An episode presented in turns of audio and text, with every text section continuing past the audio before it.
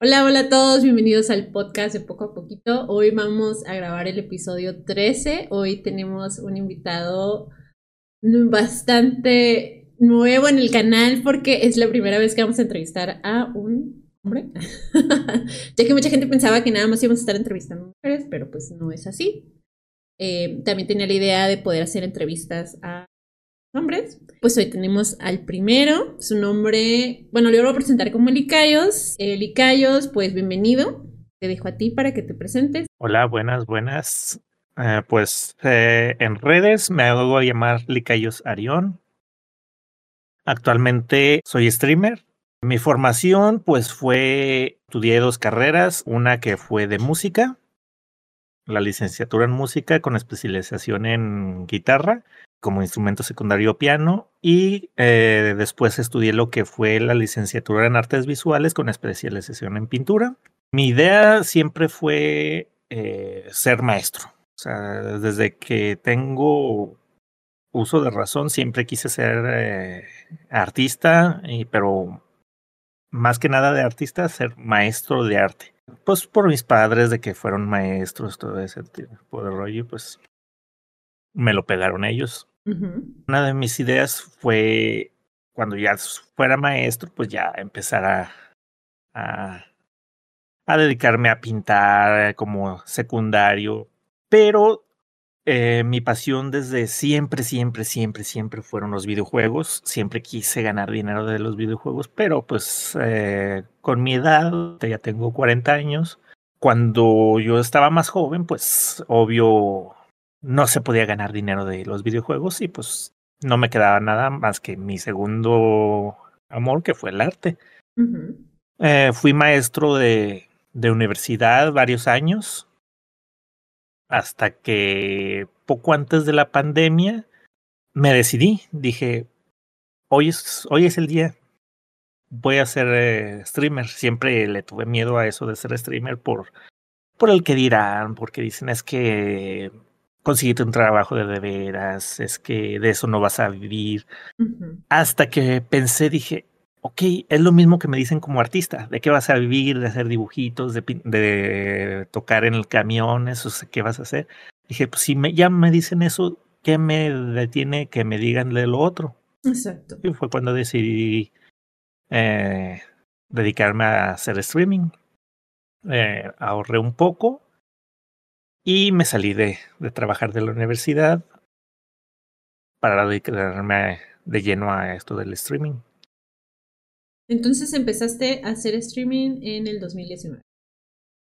Empecé, exactamente, más o menos por el 18-19, 2018-2019. En el 2017 fue que me salí de, de, de trabajar.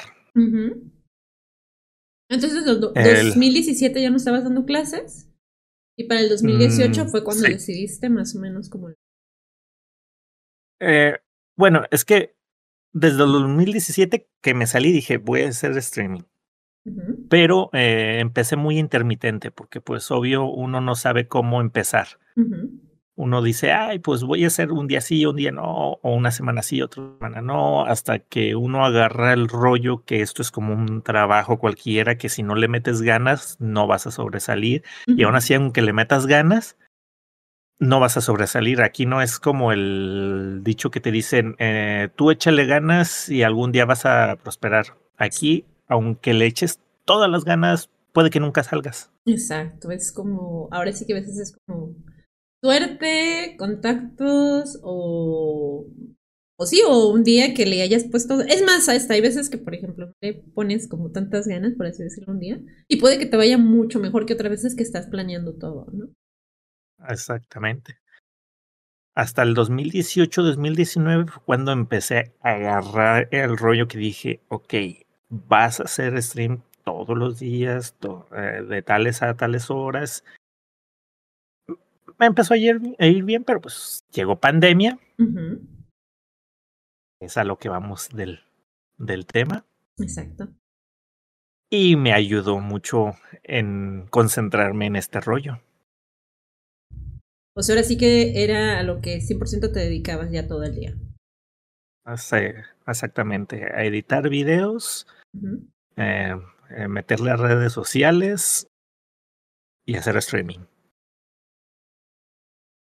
¿Y nos puedes decir exactamente de qué nos vas a platicar hoy?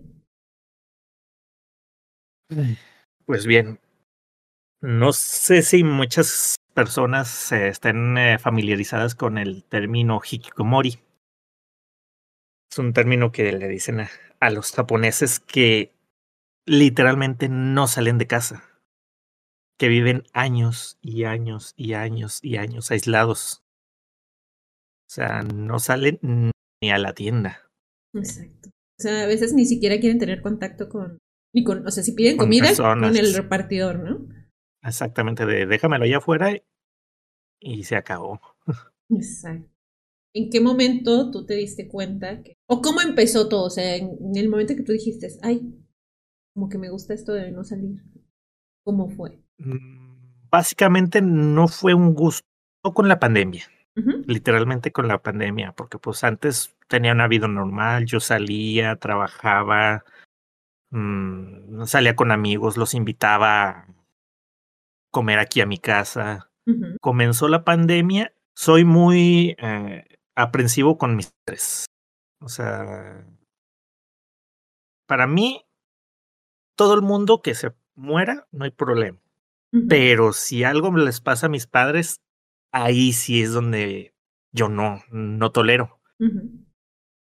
Y más mi madre, que pues, o sea, mi madre siempre ha sido muy, eh, muy cariñosa conmigo. O sea, una cosa es tener mamitis y una de cosas eh, querer a tu madre. O sea, pero sé que si le pasa algo, pues yo voy a estar ahí. eh, mi madre es hipertensa, diabética, asmática y no me acuerdo que tantas cosas más. Tiene muchas cosas. Ajá. Y cuando dieron las cosas que una persona debe de cuidarse más por lo que es el COVID, pues tiene todos los perfiles. Exacto. O sea, eh, básicamente si le daba COVID se moría. Si ya estaba en una zona de, de bastante riesgo, pues si se llega. Así es. Y pues yo vivo pues en mi casa, o sea, yo tengo mi casa propia eh, y ellos pues viven en la suya. Vivimos un poco retirados a, a unas ciudades de, distancia, pero básicamente cercas, entre comillas. Cuando comenzó pandemia, yo les dije, ¿saben qué? Pues yo me voy a encerrar acá. Ustedes se encierran allá. No quiero que salgan. Ustedes o sea, cero contacto con, no dejen que nadie vaya a su casa, porque, o sea, yo los regañaba de que a veces de que los iban a visitar, porque antes los visitaban muy seguido. Como son profesores, pues en, en, esa ciudad donde viven, pues son muy conocidos. Oh, y pues que vamos a visitar al profe, vamos a visitar a la maestra, bla, bla, bla, bla. Eh, yo les puse un ultimátum, ¿saben qué? O se ponen las pilas o se ponen las pilas. Y sí, o sea, me hicieron caso. O sea, a todos les decían, ¿saben qué? No los podemos recibir. Estamos en pandemia. No. Y yo perdí demasiados, pero demasiados amigos por la pandemia. Entre comillas, amigos. Porque eh, es como cuando eres el fiestero que de repente dejaste de tomar y perdiste a todos tus amigos. ¿Por qué? Porque ya no tomas. Sí, era como que la, la, conveniencia o que tenían como algo que los unía para hacer. Ajá, y ahí es donde te das cuenta que no son amigos en realidad, sino simplemente no, no te apreciaban a ti por ser tú, sino por no, ustedes saben, cuando tomas, eh, si no tomas, eh, no, como te dicen el dicho, si no tomas, no te acoplas. básicamente fue lo mismo para mí en la pandemia. Literalmente, eh, ya tenía amigos contados por el hecho de que no tomo. Por el mismo hecho de que, como no tomo, muchas personas se, alejaron de mí. O sea, tú, tú, como quien dice, nunca tomaste. No era algo que te llamara la atención. Nunca he tomado. Exactamente. Y la pandemia, pues, ayudó a filtrar más, aún más mis amistades. Eh, literalmente, eh, de tener em, 20 amigos, me quedé con dos. Muy poquito. Porque todo era de que... Em, los que me conocen saben que me gusta mucho cocinar. Cocinar para otras personas. Para mí nunca me ha gustado cocinar. Yo me como una maruchan y ya. sí, los demás tienen el privilegio, pero yo. Ajá. ¿Pero hay algún porqué de que no te guste tanto como cocinarte a ti? O sea, de que digas, ay, lo que sea. Es que eh, a mí me hace feliz ver la cara de las personas cuando comen mi comida. Ah, ok, ya entiendo. O sea, cuando que esto me hace feliz. Puede que sea egocentrismo, no sé. mm, No, me- no he puesto a pensar mucho en ello, pero me hace sentir muy bien conmigo mismo hacer que les guste mi comida a otras personas. Sí, Y lo- por eso, o sea, la- eh, básicamente eh, los amigos que perdí era porque los invitaba a comer aquí en mi casa. De que Ah, decía, hoy voy a preparar buffet de sushi. Y, ah, no, sí, venían varios amigos y amigas, se quedaban toda, la- era de que se quedaban toda la noche a, a platicar conmigo. Ellos tomaban, yo no tomaba porque sabían que yo no tomaba. Y pues yo decía, ok, eh, estamos bien, o sea, saben que yo no tomo, entonces estos sí son amigos. Sí. básicamente llegó pandemia, me decían, oye, eh, vamos a juntarnos en tu casa, vamos a hacer eh, chi. Eh, ¿Sabes qué? No, es, eh, no, no quiero salir, no quiero que vengan, no quiero nada. Ay, es que tú, y que quién sé qué, bla, bla, bla. Cuestión que empezaban a hasta insultarme, pero no veían el rollo, el por qué no quería salir. O sea, al principio para mí, o sea, no me daba miedo salir. Me daba miedo enfermarme porque mi madre es muy de que si, si mi hijo se enferma, voy y lo cuido. Ah. Y sabía que si venía y me cuidaba, se iba a contagiar. Y básicamente iba yo a matar a mi madre. Ay, no. Ujú. Y me hubiera sentido muy mal. Por eso dije, ok, no voy a salir para nada. Tengo dinero, mm, puedo estar tranquilamente apretándome el cinturón todos los días Sí. hasta que dije, pa, me viene bien, o sea, eh, me salí de trabajar para hacer streaming, llegó pandemia, Ujú. trabajo perfecto. Pues sí, no tenías que salir de casa, podías hacerlo todo desde internet y pues técnicamente la gente estaba más tiempo en internet también. Exactamente. Cosa que no me salió tan bien las cosas que digamos, pero el chiste era eso, de que no quise salir básicamente por eso, porque yo no quería ser eh, quien matara a mis padres, como quien dice, o sea, era mi miedo, era un pánico. Poco a poco se fue haciendo pánico eso. O sea, primero era un, un miedo de, ¿y si me enfermo y los contagio? ¿Y si se mueren? ¿Y si esto? Poco a poco se fue arraigando más miedo, más miedo, más miedo, hasta un punto en que me daba miedo que ellos salieran o yo salir. O sea, que se me acercaran, o sea, sentía miedo. Oh. Literalmente sentía miedo que se me acercaran. O sea, cualquier ¿me persona. Cualquier persona, cualquiera. Eh, si llegan a conocer algún día a mis padres, ellos mismos se lo van a corroborar.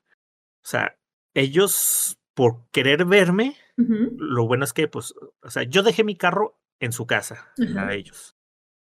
Porque, pues, dije, no voy a salir, ¿para qué quiero un carro?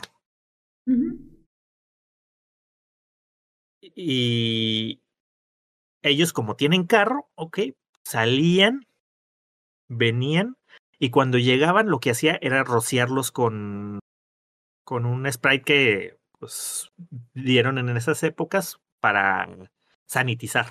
Ah, ok. O sea, era de que sí hacías como todos los protocolos que más o menos la gente eh, en la televisión decía, ¿no? Así como. Exactamente, o sea, les los rociaba completamente, les, en los pies les, en los, las plantas de los zapatos les ponía el spray de ese, Ujú. lo rociaba completamente. Y ellos ya sabían, o sea, no se metían a la casa hasta que los rociaban. ¿Y ellos hacían lo mismo en su casa? O sea, bueno, yo sé que no salían, pero... Ellos, ellos también tenían su ah, spray en dado caso de que a fuerzas tuviera que entrar a alguien. eh, pues lo sanitizaban. Aparte de que hay una prima que vive en casa de mis padres. Ah, ok. Ella sí trabaja. Al principio, pues, al principio de pandemia, pues no salía porque pues eh, todo era en línea también. Es maestra. O sea, daba clases en línea, no salía. Pero las veces que salía, la rociaban, llegaba, o sea, le daban su rociada y no se le acercaban. Lo bueno es que la casa de mis padres es grande, pues ella se iba directo a su cuarto y pues mis padres en, en la casa normal. O sea, a veces no tenían ni siquiera contacto como para tener que verse tan seguido, por así. Así es. Y cuando hablaban, pues hablaban de lejitos. o sea, mm, tomaban su distancia. Y por ejemplo, hay veces que venían parientes desde no sé dónde, de Chihuahua, de a visitar y pues yo les yo los regañaba y es que decían es que como no les vamos a abrir la puerta pues me vale madre no les abran, no les abran la puerta. yo literalmente me enojaba con ellos porque les abrían la puerta. Pero lo que hacían ellos era que se mantenían con cubrebocas todo el tiempo. Cuando estaban dentro de la casa con cubrebocas y les daban un cubrebocas y no te lo vas a quitar porque les dije, ok, yo me estoy cuidando por ustedes, si ustedes no se cuidan, pues no manchen tampoco. Sí, o sea, tenía que, tanto tu preocupación era, bueno, principalmente tu preocupación fue por ellos, pues. Y quieras o no, como dicen en las noticias, esto psicológicamente fue mermando. A mí me fue mermando psicológicamente y fue que fui cayendo lo que es la depresión, todo ese rollo. Y físicamente me fue perjudicando, porque pues antes eh, de la pandemia yo era muy delgado, pesaba sesenta y tantos. Y por no salir, por estar todo el día en la casa, literalmente estuve desde el 2019 hasta la fecha, sigo en casa, no salgo. O sea, no he salido de mi casa. A lo más que salgo es de que vienen mis padres por mí, porque ellos tienen un carro, y me llevan a su casa. Así yo no tenemos contacto con, absolutamente nadie. Pero ya últimamente ellos vienen por mí, pero por mi miedo que es al salir. O sea, ya se hizo un miedo a salir. O sea, al principio fue por preocupación de que no te querías enfermar para no enfermarla, pero después esto se convirtió en algo como ya el miedo de decir, ok, ya no quiero salir. Ya no quiero tener como contacto con personas. Así es, o sea, ya se volvió algo mental, pues. ¿Y tus papás han dicho algo? O sea, me imagino que ellos, una vez que terminó técnicamente la pandemia, ellos volvieron como a su vida normal o pues todavía se cuidan, todavía se cuidan, porque saben que los voy a regañar.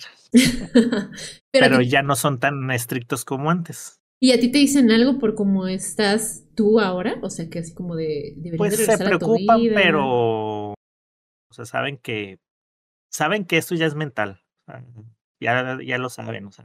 Lo entiendo. O sea, no es de que, ay, pobrecito, ya... Eh, ya, está enfermito mentalmente, no, pues no. no, pero te entiendo, o sea, tampoco es como que te obliguen a decir, tienes que salir, haz tus cosas, o sea, en cierta manera lo, lo, lo entienden. Más aparte, eh, lo que se arraigó más a mi miedo a salir son traumas de mi niñez. Dirás, ok, ¿qué tiene que ver los traumas de tu niñez con ahorita? O sea, algo los disparó. Eh, lo, ¿cómo se dice? Lo complementó, más bien. No lo oh, disparó, ya estaba disparado. Más bien lo complementó y lo hizo más rígido todo este rollo. Okay. Yo en mi infancia siempre fui el niño gordito. Y las burlas a un niño gordito, pues, o sea, solo los niños gorditos sabemos lo que se siente que se burlen de uno en la infancia. Te lo podrán contar y dices, ah, sí, pues sí entiendo, ah, pero si no lo vives, no lo entiendes. Es como el que dice, es que si no has tenido cáncer, no sabes lo que es tener cáncer. Sí, o sea, cualquier cosa que uno no, cualquier experiencia que uno no esté pasando, pues la puede entender de cierta manera, pero no sabe cómo es vivirla. Ajá. Y muchos dicen, es que eh, la depresión es, es, es fácil salirse, nada más es darse cuenta.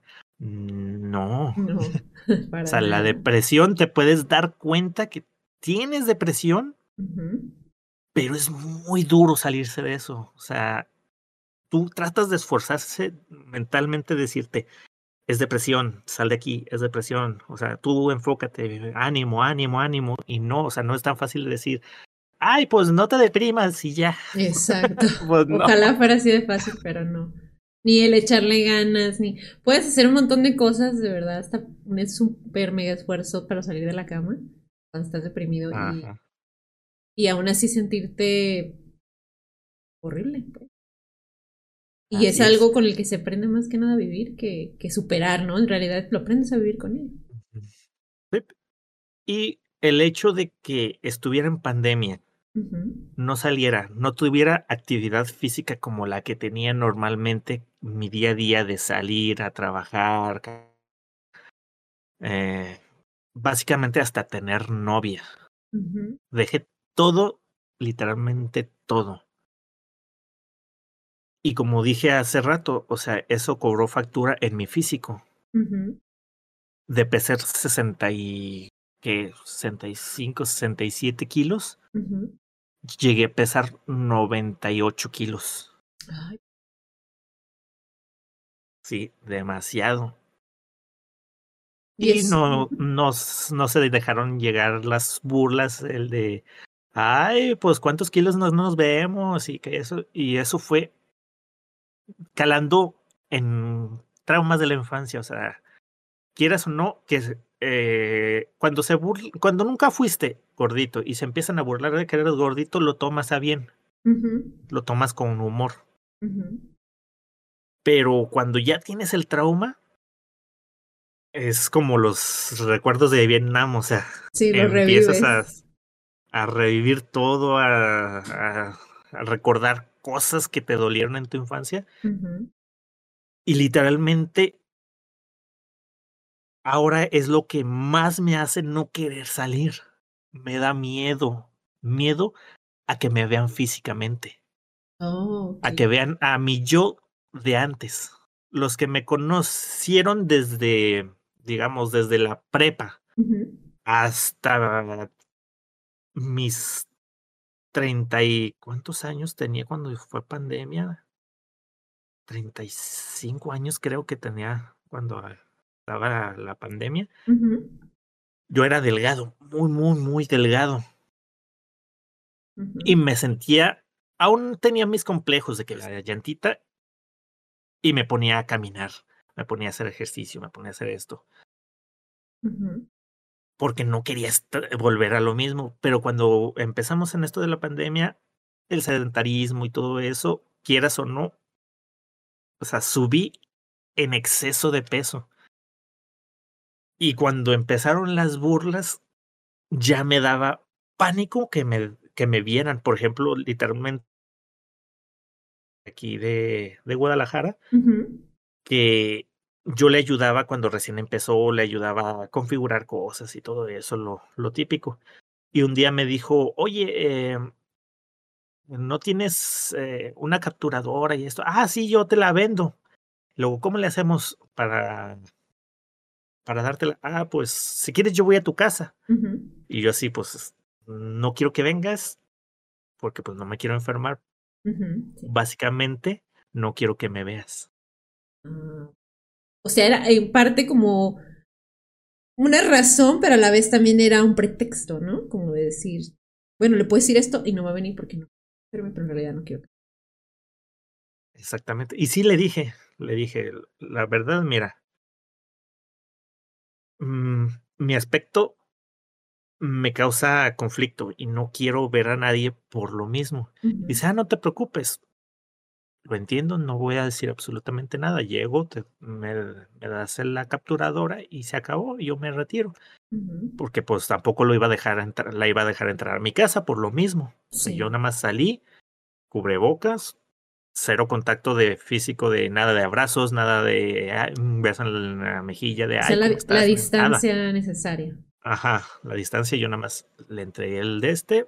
Ah, muchas gracias, eh, nos vemos, te cuidas. Ay. Fue la única vez que tuve contacto en mucho tiempo. Ok. Y aún siento el me vio. O sea, Como- ya es ujú, O sea, ya el, el que me vean ya me causa conflicto. Por eso básicamente ya también no quiero salir. Me da miedo. Ahora ya no es tanto que me enferme porque dicen, es que, ¿por qué no sales? Porque ya, ya no es lo mismo, ya nadie enferma. Y ya si se te enfermas ya no es tan grave, ya todos están vacunados, bla, bla, bla, bla, bla, bla. Sí, pero detrás de ti era, eh, ahora es el miedo de ser juzgado. Sí, ¿no? Porque me imagino Sí. que tú cuando dices, me van a mirar, me van a ver y van a- me van a juzgar. Ajá, exactamente.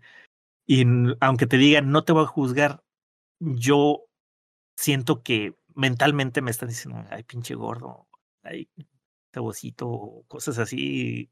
Y ah, siento así como que el, el coraje, el miedo, Es el estrés, básicamente, ansiedad. ajá, es, eh, exactamente, es la ansiedad, el estrés.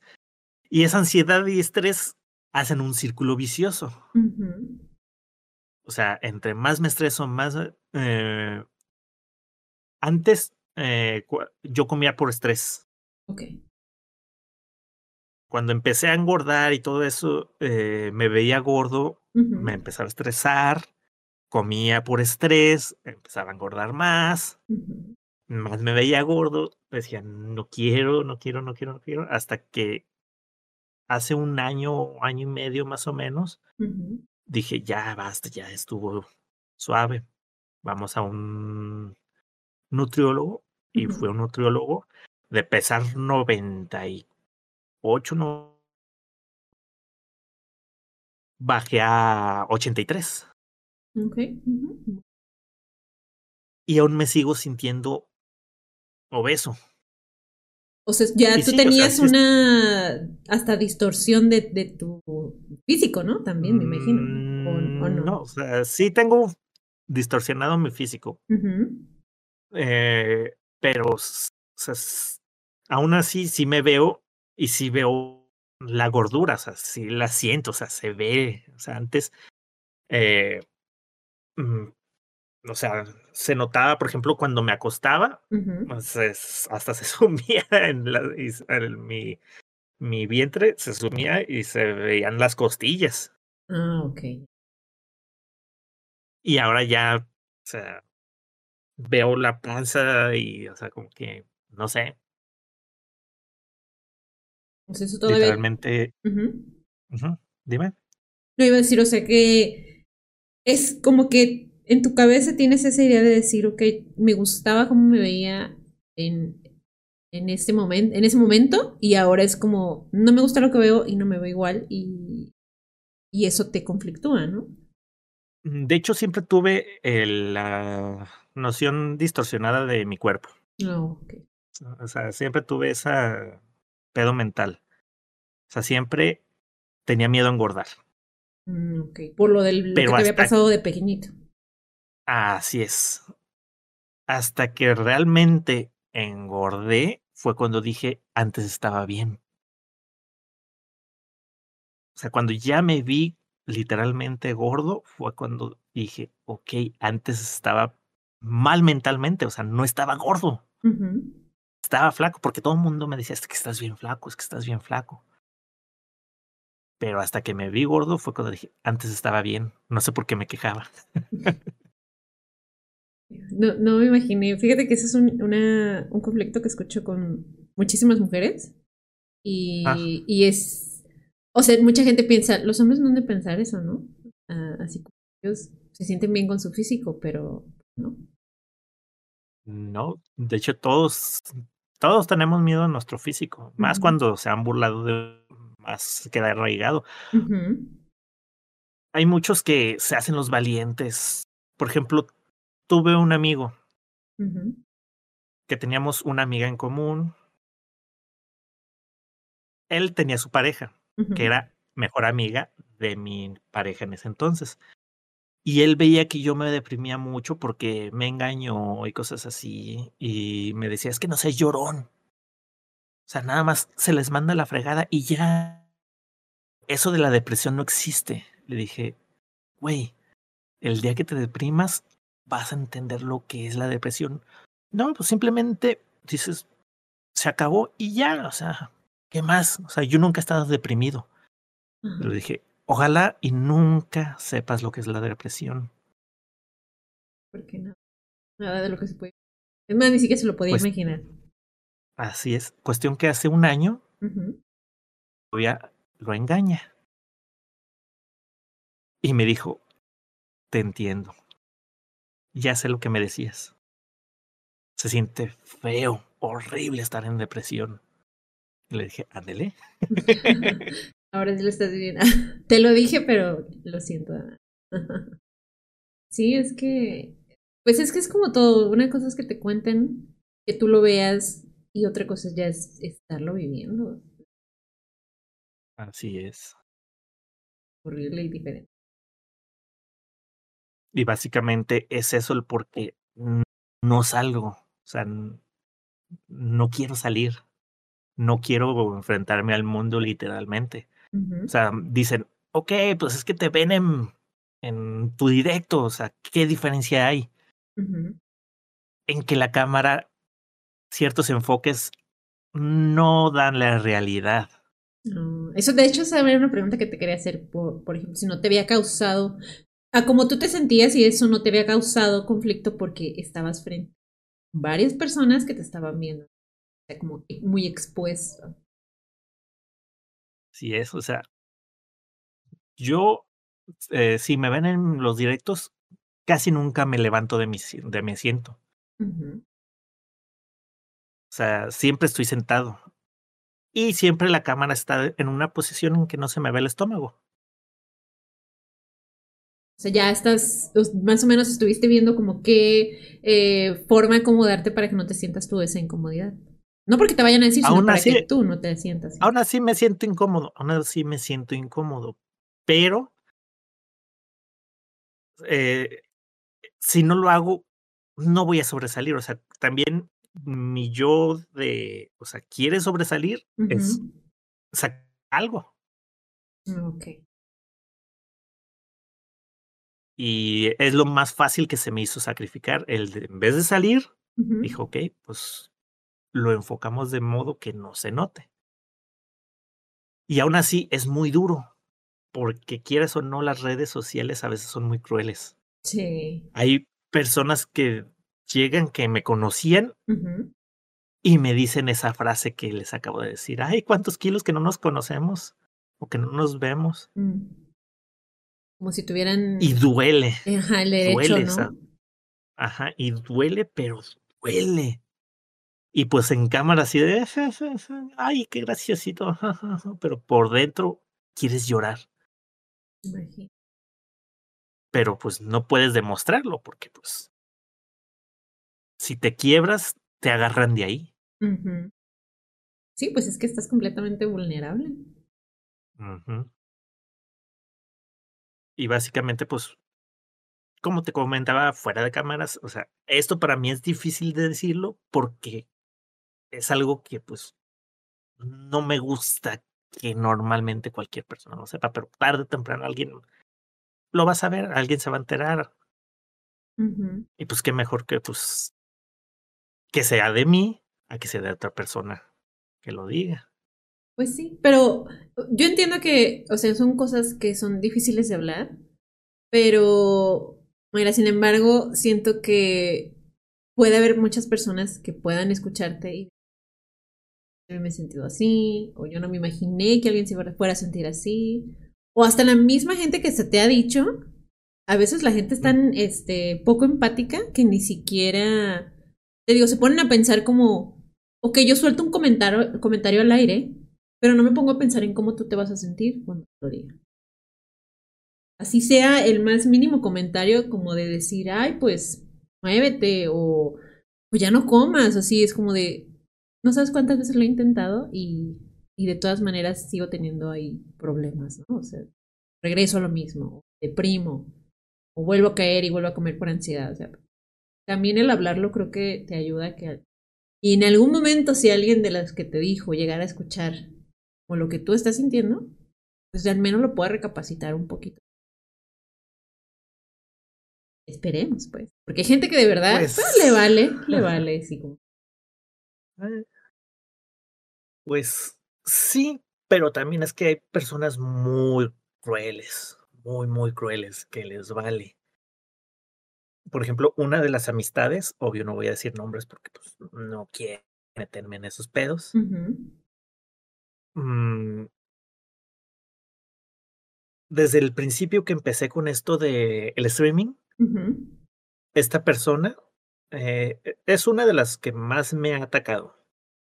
mm, pero tengo muchas personas allegadas que, que son así, familiares, amigos, pero esta persona en especial ha sido la más hiriente, ok, en que se, eh, se enteró que renuncié a mi trabajo, o sea, o sea, se enteró que ya no iba a trabajar y me dijo, oye, pues, ¿qué vas a hacer? "Eh, no, pues es que ya me voy a dedicar al streaming. Ay, no seas pinche huevón, güey. Ponte a trabajar en algo que sí te dé dinero o algo de deber. Y luego, güey, es que eso es lo que quiero hacer. Quiero esforzarme en eso.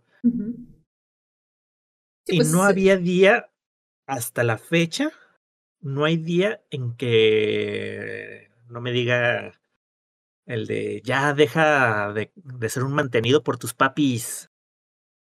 Eh, que, y le digo, a mis papás no me mantienen. Ay, no te mantienen. Ay, Ya, dile, ya quítate la mamitis, güey. Ya deja la teta. Y yo así de, güey, yo me estoy esforzando por esto. No sabes lo que cuesta. Ay, ¿qué cuesta?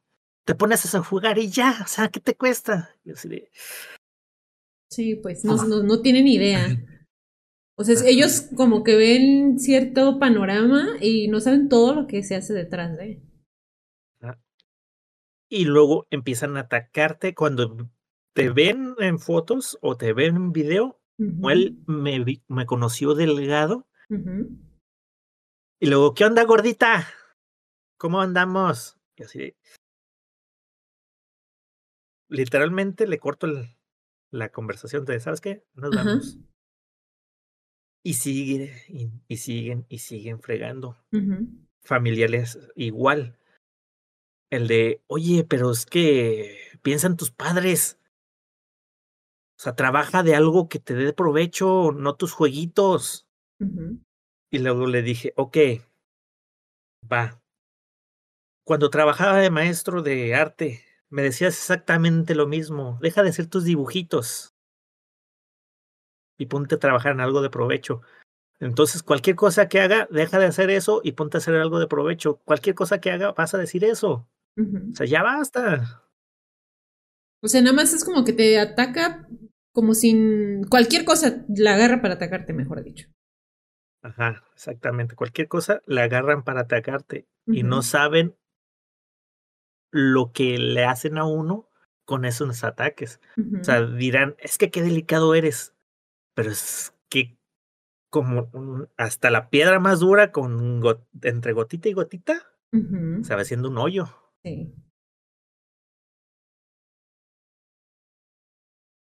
Sí, pues son comentarios que, que poco, o sea, mientras más te lo digan, tú te puedes aguantar, te puedes aguantar, te puedes aguantar, pero va a llegar un momento en el que pues te afectan. Ajá. Y dirás, eh, si quieres dedicarte a esto de los directos, del streaming, de las redes sociales, tienes que aguantar vara. Sí, cierto, tienes que aguantar vara. Por eso, simplemente me quedo callado, no digo nada, ok, opinión va. Me duele, me hiere. me duele, me quema, pero bueno, Es que te iba a preguntar, si ¿esa persona entra a tus directos también? Sí, ha entrado a mis directos. No. Familiares entran a mis directos y se burlan. Sí, a veces digo, ¿por qué la gente tiene esa necesidad como de... Nadie les pide su opinión, nadie les está preguntando y es como que para qué van y dicen comentarios que... Muy fuera de lugar, ¿no? Mm, No tengo idea. A veces no, pens- no, no medimos nuestros, nuestras ¿Palabras? palabras. Por ejemplo, yo hasta hace poco, literalmente hace poco, mm, hace meses, yo me di cuenta que yo fui muy cruel con muchas personas. Yo pensé que no era cruel con nadie. Hasta que un primo me dijo, oye, ¿te acuerdas de fulanito? Ella es muy mal. Y luego, no, no me acuerdo. ¿Por qué le caía mal? No, pues porque hiciste esto esto y esto. Y cuando me di cuenta de todo lo que hice, dije, era una mierda de persona. O sea, a veces uno no se da cuenta. Sí, pues no nos detenemos a pensar en las palabras que decimos, en las acciones que hacemos. Exactamente. Literalmente por eso soy un hikikomori. O sea, literalmente es por miedo a la, a la sociedad, miedo al que dirán, miedo a la pandemia. Eh, antes era por cuidar a mis padres, ahora sé que pues no es tan peligroso, aunque aún me da miedo mi madre, que es la más propensa a que si se enferma, pues le, le vaya mal. Pero según eso dicen que no pasa nada, que ya se han enfermado personas así, bla, bla, bla, y, y no es mortal, pero aún así me da miedo. Pues sí, porque tu mamá, bueno, tus papás son tus pilares, entonces como que creo que el pensar en perderlos, pues no, no es, no es un pensamiento que quieras tener en tu mente, ¿no? Entonces, pues los Y quieres cuidar. literalmente son los únicos que, son literalmente los únicos que me han apoyado al 100% en mi vida. O sea, cuando me fui a estudiar a, a Chihuahua, que iba a estudiar al Bellas Artes de Chihuahua, me dijeron, ¿qué quieres estudiar? No, yo quiero ser músico. Ok, te pago la carrera de música. O sea, no te pusieron un Vete a- pero, no te dijeron como de, ay, Ajá. piensa Me- en sí otra me dijeron, cosa. me dijeron, mi hijo, eh, vas a ganar eh, lo que piensas de esto, esto, esto. Le dije, yo lo sé, pero yo quiero ser maestro. O sea, no me quiero tanto dedicar a la música, sino que quiero ser maestro de música. Y, ok, va. Como ellos ya sabían a lo que es ser maestro, sabían que de todos modos iba a ser algo muy difícil. Dijeron, bueno, va, pues quieres ser maestro, pues que lo intente. Me pagaron la carrera, terminé la carrera. Bueno, no la terminé. Fue cuando me iba a cambiar a Guadalajara a terminar la carrera de Guadalajara. Pero me dijeron eh, los de la carrera de Guadalajara, haz mejor otra carrera y terminas esta. Ok. Y dije, ok, mi segunda pasión es la pintura. Vamos a estudiar eh, pintura. Y me dijeron, les dije, quiero estudiar ahora pintura. me apoyaron, me dijeron, va, nosotros te damos la carrera.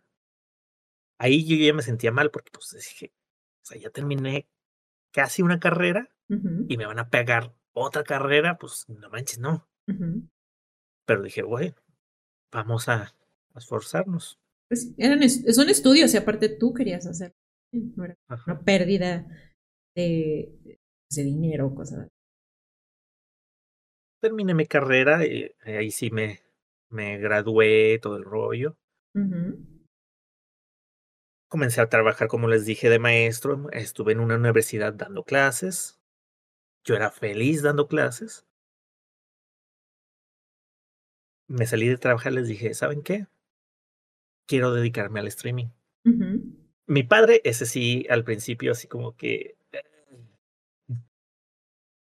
me ponía caras feas, pero dijo, va, haz lo que quieras. Mi madre, pues, como siempre, cuando yo era niño, siempre se ponía a verme jugar videojuegos. Ujú. O sea, ella siempre ha sido la fan número uno de mí. Qué bonito. Y hasta la fecha sigue Ajá. viéndome jugar videojuegos. De hecho, ella aprendió a jugar videojuegos por mí.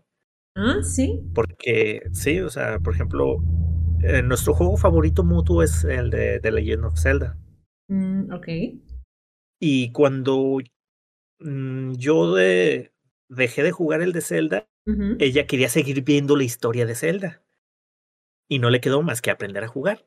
Y empezó a jugar Zelda para poder seguir viendo la historia. Y Ah. básicamente ella es la que más me ha apoyado en todo este rollo. Y por eso es por lo que soy muy aprensivo con ellos, porque ellos me han apoyado demasiado y se me hace una jetada, mm, o sea, no apreciarlos, pues, o sea, Pues sí, aparte, sí han sido todo un apoyo. y básicamente por eso era mi pánico en perderlos en pandemia. Y ahora que ha pasado el tiempo, eh, tú, por ejemplo, ya no, pues sí, o sea, ya no estamos como en riesgo, por así decirlo, pero hay que dejar de cuidarnos. Si tú pudieses cambiar algo, por ejemplo, dices, ok, mi miedo es ahorita por mi físico, yo lo cambio. ¿Crees que de todas maneras eso te ayudaría a volver a regresar normal de salir? Sí, creo que sí. Creo que ahorita un 80-90% de lo que me retiene en mi casa ahora es el miedo. Y no sé por qué se me hizo miedo, porque antes fui gordito, salía. Sí. pero no sé, o sea, es lo que no comprendo por qué se me hizo pánico. O sea, ya me da pánico. O sea, hasta salir a la tienda por comida. Me da miedo que me vea alguien conocido. Fuera pandemia, yo tuve una novia aquí en la colonia y me da miedo encontrármela y que me vea así. Me da mucho miedo, pero mucho, mucho miedo. Y no sé por qué, o sea, digo, o sea, es simplemente que te ve y ya, ya, se acabó. Pero no, me da miedo, o sea, salgo con miedo. Que, nadie me vea, que nadie me Sí. juzgue, lo más rápido que pueda y ya. Sí, literalmente sí, o sea, voy directo Ajá. y me regreso rápido. O sea, y tampoco ni siquiera si de repente alguien te saca alguna pregunta, una plática, o sea, es como de no, lo evito. Sí, por ejemplo, el de la tienda, si me quiere sacar plática, el de, sabes que ya me voy, adiós. Ah, ok. Y eso no, no es por ser grosero, simplemente es como tu miedo de Sí. decir, no quiero no quiero Sí, pasar por que, esto. que llegue a la, o per- a personas que dicen, eh, oye, no podemos ir a tu casa, bla, bla". no, gracias. Oye, ¿y por qué no vamos a tal parte? No, gracias. Quiero, quiero, o sea, quiero salir. Últimamente he querido salir y quitarme este miedo, pero me estoy obligando, más bien. Sí, o sea, no es tanto. no está siendo fácil, no es algo que digas, ah, ya mañana voy a decidir salir y listo, ¿no? Sino como que cuesta mucho. Y me imagino que te empieza a llenar de mucha ansiedad el decir, ok, voy Sí, salir. ansiedad al punto en que me duele la cabeza. eh, literalmente, em, tú has sabido que no he podido dormir últimamente, Ujú, exacto. porque te he contado que no, no duermo. Y es la misma ansiedad. Y yo decía, no, normalmente si alguien no duerme, pues son muchos motivos. Pero, ah, como me decías, yo decía, porque me ha pasado. Y yo, ¿qué, qué te está preocupando? O sea, que te está dando ansiedad porque no es normal que te que duermas así, o sea, que de repente duermas y te despiertes y luego ya no puedes dormir. Así es. Y es eso. O sea, es mi ansiedad de que quiero salir de este hoyo y no puedo, y la misma ansiedad me hunde, ujú. y eso me causa más ansiedad y se hace círculo. Mm. O sea, lo tienes dándote vueltas y vueltas y vueltas y vueltas y como que no logras salir de, de, ese, de esa espiral. Ajá. Y, por ejemplo, he tomado me- medicamentos para dormir. Me han ayudado ciertas ocasiones, pero no al 100, Ujú. y eso exaspera, o sea, cobra factura. O sea, eh, hay un, ¿cómo se dice? En las noticias dicen mucho que hay un síndrome que le dicen que es del síndrome de la pandemia, que a todos les causa depresión. una depresión severa, pero que esa depresión severa los mantiene a raya, o sea, no logran salir, o sea, ¿por qué? Porque el vivir eh, encerrados fue su nueva realidad. Exacto. Y cuando quieren salir, dicen, ah, cabrón, espérate, no, regrésenme a mi casita. Sí, porque te sentías como en un lugar técnicamente como seguro, ¿no? Y salir y estar tan expuesto, pues sí, no es fácil. A muchos, pues no les costó, o sea, al principio les costaba, y ya después como que volvieron a su normalidad y ya están como siempre. Pero a muchos otros no nos ha podido, o sea, por más que queremos, no podemos salir. O es que tú sal y ya, vas a ver. Las veces que he salido, que es a visitar a mis padres, siento mucha ansiedad, o sea, siento un miedo irracionable, pues, o sea. y creo que esto psicológico hasta es hereditario, porque mi madre tiene un miedo irracional a los carros. Ah, pero no tuvo un accidente, eh, ¿no nada? Exactamente, dirás, chocó y le pasó. No. Fue de un tiempo para acá que se le volvió irracional, o sea, ya le tiene pánico. Por ejemplo, yo voy manejando y va, va jugando la lotería el carro, la bicicleta, el niño, la niña. y tú tranquila, voy como a. Sí, sí exactamente. De hecho, literalmente, en, eh, es, en Tepatitlán, Jalisco. Allá, pues es una ciudad chiquita, pasa 20, 30 kilómetros por hora. Y, o sea, fácil alcanzas a frenar. Estoy literalmente a 20 metros de una persona. Es más, hasta 30 metros. Se agarra del asiento y. ¡Aguas, aguas, aguas, aguas, aguas! Lo digo, mamá, está bien lejos. Ni siquiera voy recio. No, es que vas bien recio, vas bien recio. Tranquila, mira, va, muy lejos, no pasa nada. Y ese miedo eh, es irracional, o sea, dice que está yendo con un psiquiatra por lo mismo. porque no sabe controlarlo. Exactamente, o sea, es raro porque, o sea, no fue porque chocara, simplemente de un día para otro empezó a tener miedo, miedo, miedo, miedo, hasta que ya le dé pánico en dar un carro. Y a mí siento que posiblemente sea hereditario los miedos irracionales por ella. Siento. Puede que mi mente lo tome como pretexto y diga, eres como tu madre. No sé. Sí, o en querer encontrar una explicación porque no sabes cómo explicarlo, ¿no? Lo que está pasando. Exactamente. No sé por qué me da pánico. Pero tú ya has hablado como con algún psicólogo, sí. Sí, estuve yendo con un psicólogo y no me ayudó nada. ¿En serio? Sí. De hecho, por eso fui al nutriólogo para bajar de peso. Ok. Y ayudarme a salir.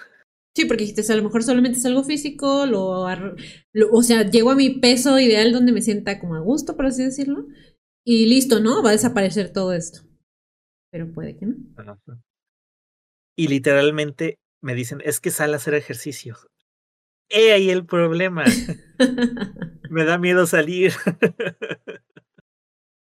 si salgo aquí a la colonia a correr, tengo miedo que me vea personas que conozco de aquí de la colonia. Ah, no quiero que me vean. Bueno, fíjate y dicen, pues que sale en la madrugada cuando nadie te ve. Empecé a salir a esas horas. Oh, sí, sí lo hiciste. Sí, sí lo hice. Oh, ok. Pero tenía mucho miedo que me vieran. O sea, nada más estaba como paranoico, nada más volteando a otros lados. Veía a alguien, dije, ahí viene, ahí viene, ahí viene, viene, viene, viene, y, y me paraba en seco. Así de, y es tal, es tal, sí es tal, sí es tal, sí es tal. Hasta que ya pasaba cerquita, así, ah, no, no es. Así como que. pues sí, ni siquiera te podías concentrar en el ejercicio por estar al pendiente de quién te iba a ver, ¿no? Ajá. Y ese mismo estrés empezó a moverme los sueños otra vez. El de estar saliendo me, me movía el sueño y ya no dormía. literalmente me acostaba a las, me obligaba a acostarme a las 10 de la noche. Sí. después de terminar el stream. Y decía, te vas a dormir y te vas a dormir. Once y media o doce ya despertaba y ya no podía dormir. Cinco de la mañana ya me estaba llevando la fregada y decía, no, pues ya no quiero salir a correr. Sí, pues ya ni siquiera descansabas, era como que podía pensar en hacer ejercicio. muy cansado, exactamente, me sentía muy cansado y, y dejé otra vez totalmente de hacer ejercicio por lo mismo. O sea, una cosa llevaba a otra. O sea, quería salir para hacer ejercicio, para no estar gordo, y el estar gordo no me dejaba salir para hacer ejercicio. No, y aparte me imagino que también el no poder lograr lo que querías hacer también te daba ansiedad y como dices, esa ansiedad me daba más ganas de comer. Eh, es eso que eso sí lo puedo, ¿cómo se dice? Mm, controlar. Ok. O sea, el cuando empecé a comer por ansiedad, fue inconsciente. O sea, porque yo siempre fui de que siempre odié las eh, me van a perdonar las personas que van a escuchar esto. Odié las personas que comen y que se enojan porque no comen. ¿Cómo? O sea, me daba coraje. Digamos, no desayunaste. Ajá. Y estás de mal humor porque no desayunaste. Ajá. Yo así como, pues, ¿qué tiene? No desayunaste, ya, supéralo. O sea, pero era por mi mismo trauma de la obesidad. Ok. O sea, yo el comer lo veía como aberración. Oh, Es parte por lo que no me gusta hacerme de comer a mí mismo. O sea, es como si no disfrutaras ni siquiera lo que comes. Como que ya te estabas como Sí lo disfruto, pero es culpable. Me siento ah. culpable. O sea, ¿cómo? Y, o sea, no es de que mm, nunca he tenido bulimia, nunca he vomitado para, pero ¿cómo? Yo digo que por eso flaqué mucho, porque desde que estaba en la secundaria hasta los treinta y tantos años, nunca desayuné. Nunca, nunca, nunca. ¿Pero por qué no querías? Porque no quería. Oh, ok. Y cenar, pocas veces, pocas veces cenaba. O sea que solo o sea, nada más tenía una comida al día por eso estaba muy flaco. ¿Tu única comida sí era una buena comida o era así como, ahí lo que caiga? Pues sí, o sea, era una buena comida, o sea, no era exagerado. Ah, ok. Pero sí era una buena comida, o sea, ah, no era de que, hay una, una lechuguita y no, o sea, comía bien. o sea, tampoco me descaraba de que no comía absolutamente nada, o sea, en mi comida, que por ejemplo mi padre es el que cocina en la casa. Que me cocinaba una pizza, me comía mis cuatro o cinco rebanadas de pizza. Ah, qué rico. ¿Pero te sentías culpable después de comerte esas rebanadas? Eh, cuando me pasaba, sí. O sea, cuando comía lo que siempre comía, decía, ok, comí ya, normal. Sí. Si desayunaba, me sentía mal. Sentía que comía de más. O sea, ya ni siquiera lo veías como por nutrirte, para que te diera energía, sino era como de, no, exageré, me pasé. No debía ser. Sí. Pues básicamente es eso. Todo lleva un porqué, el por, ¿Sí? por qué no salir. Sí, o sea, es que, por ejemplo, a mí cuando me habías medio contado, porque no me habías contado completamente, me imaginé cualquier otra cosa, sí, me imaginé cualquier otra cosa, excepto lo que de contar. O sea, yo como todos los que estamos escuchando. Me imaginé, que pensabas de que. Ay, es que le callos le da hueva hacer ejercicio. No, no, no, ponte las pilas, muchacho, o algo así. No, o sea, no estoy juzgando. O sea, yo nomás estoy diciendo que pienso que pensabas eso. No, más bien yo lo que llegué a pensar, ¿por qué no salías? Era como. Eh, más bien como el miedo otra vez de. Pues eso, ¿no? Tal vez te había quedado el miedo de que si te enfermabas. O sea, pensé que era algo más tuyo, que al principio que dices que porque, que obviamente que querías cuidar a tus papás, Pero si no, como que después te quedó el no me quiero enfermar o simplemente pues no me gustaba mucho el contacto con las personas. Pero jamás me imaginé que iba a ser sobre eh, el peso o la comida o el miedo de que te juzguen, te vean. Em, Sí. porque te digo, Y normalmente... los hikikomori en Japón, eh, lo que he leído, lo que he visto, Ajá, un 80% sí. es eso. Es miedo a las críticas, miedo a la gente, miedo al qué dirán. Eh, Sí, porque muchas veces se va también por el bullying, ¿no? O sea, que empezó así. sí, o sea, exactamente por el bullying. Muchos dejan de salir por el bullying. Eh, chavas que se burlaban de ellas por orejonas, que porque allá en Japón si, si no eres delgada, pero delgada, delgada, más delgada que aquí en lo que se considera delgado en México, allá es más aún. Ajá. Si no eres delgada, no eres de la sociedad y ahí es muy, muy, muy, muy, o sea, se burlan muy mal, muy ojete de esas personas. Y las chavas llegan a aislarse de que Mm. no salen. Y básicamente por Mm. eso es lo que he leído de que muchas personas, por ese mismo eh, motivo, es que no salen por el bullying. O sea, sí. la, la sociedad no sabe qué tanto daño hacen con sus palabras. Dicen, qué delicaditos. Pues sí, somos delicaditos, pero no podemos controlarlo. Quisiera, de- en- verdad, no sabes, días que me suelto llorando. O sea, de impotencia y coraje de sal, hombre. O sea, no seas. Ah, o sea, hasta lo- me da coraje a mí mismo de que digo, o sea, salte de este círculo. Ajá. Y digo, ok, voy a salir. Y empiezo a sentir la, la ansiedad, es una, una desesperación, ¿no? o sea, el- hasta ahorita siento como escalofríos en la espalda porque me está dando ansiedad el contarlo. Pues me imagino, es que no es un tema fácil. Sí, contar algo tan personal. Así es, fue difícil, pero ya al, al fin lo saqué. ¿Y cómo te sientes? Eres la primera persona que, que sabe literalmente el por qué no salgo. Sí, pues es que tampoco puedes ir por la vida dando explicaciones. Porque ni así, a veces, por más que puedas abrirte, hablar y, y decirle a alguien, la gente siempre lo va a tomar la manera en que lo entiende. Yo- Y Ujú, quisiera salir, a- pero como te comentaba en varias pláticas que hemos tenido, o sea, muy aparte del que me dé miedo, sí. es sí he tenido siempre ese el que no no me gusta hacer ejercicio solo. Ah, sí me habías dicho.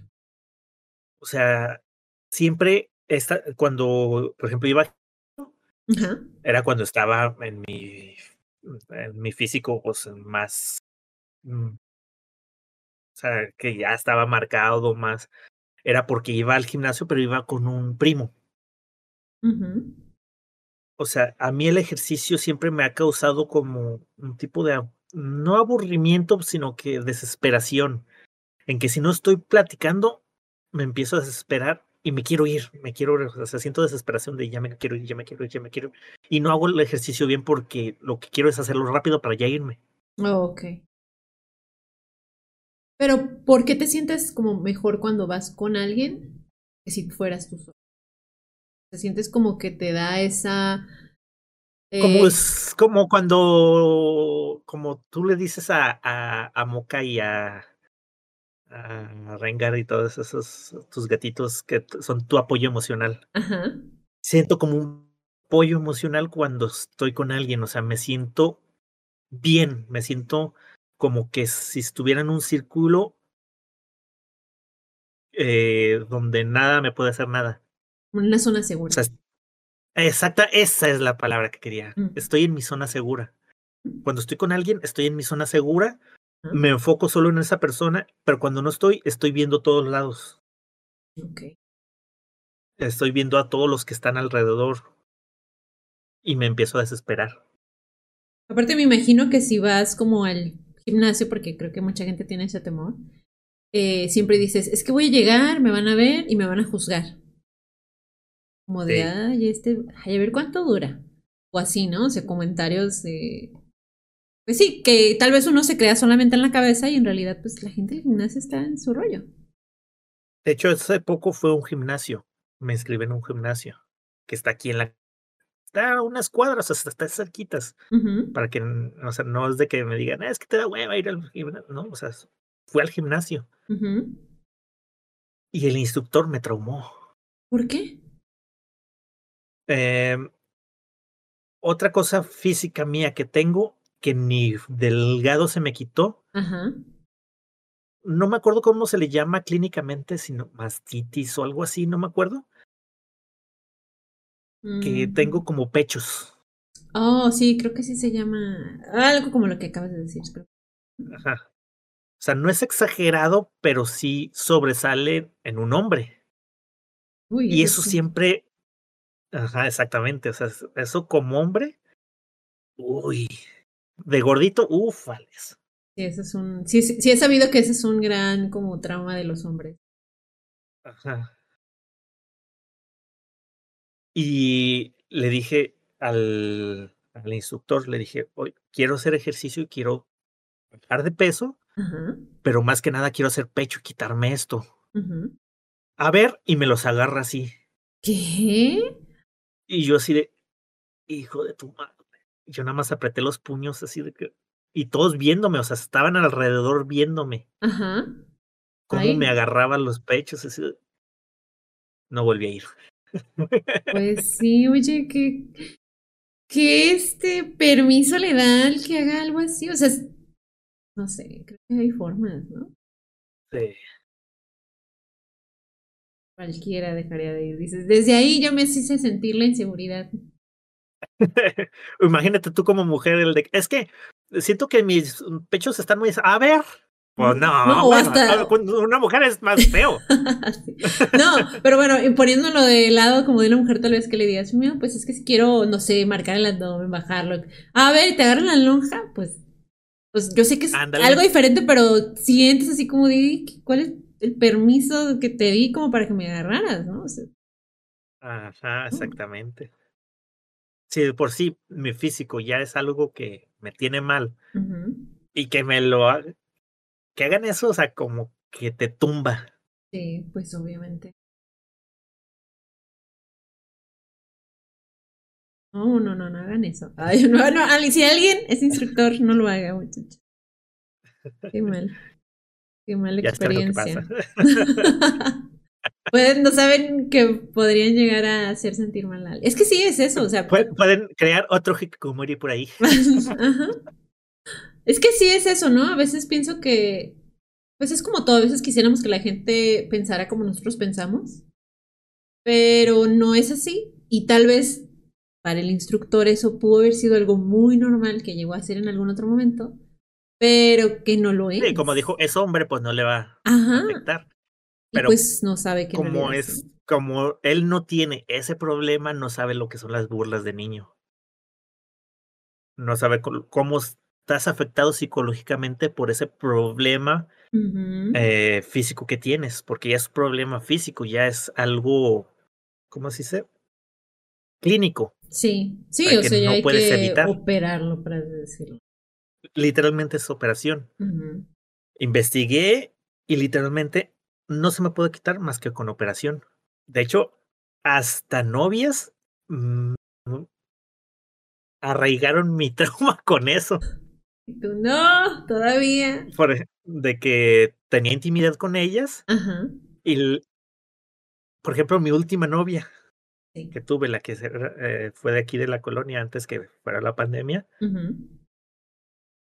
eh, tenía relaciones con ella y dice, ay, parece como si fuera bi, como si lo hiciera con una chica también y así, No, pues te daban todo. Sí. Eso ya me mataste el momento. Sí, literalmente sí. Mataba el momento.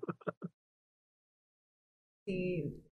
Es que es complicado, nunca, nunca sabes. Pero tú nunca le dijiste que para ti era el. O sea, como que hablar así. Sí.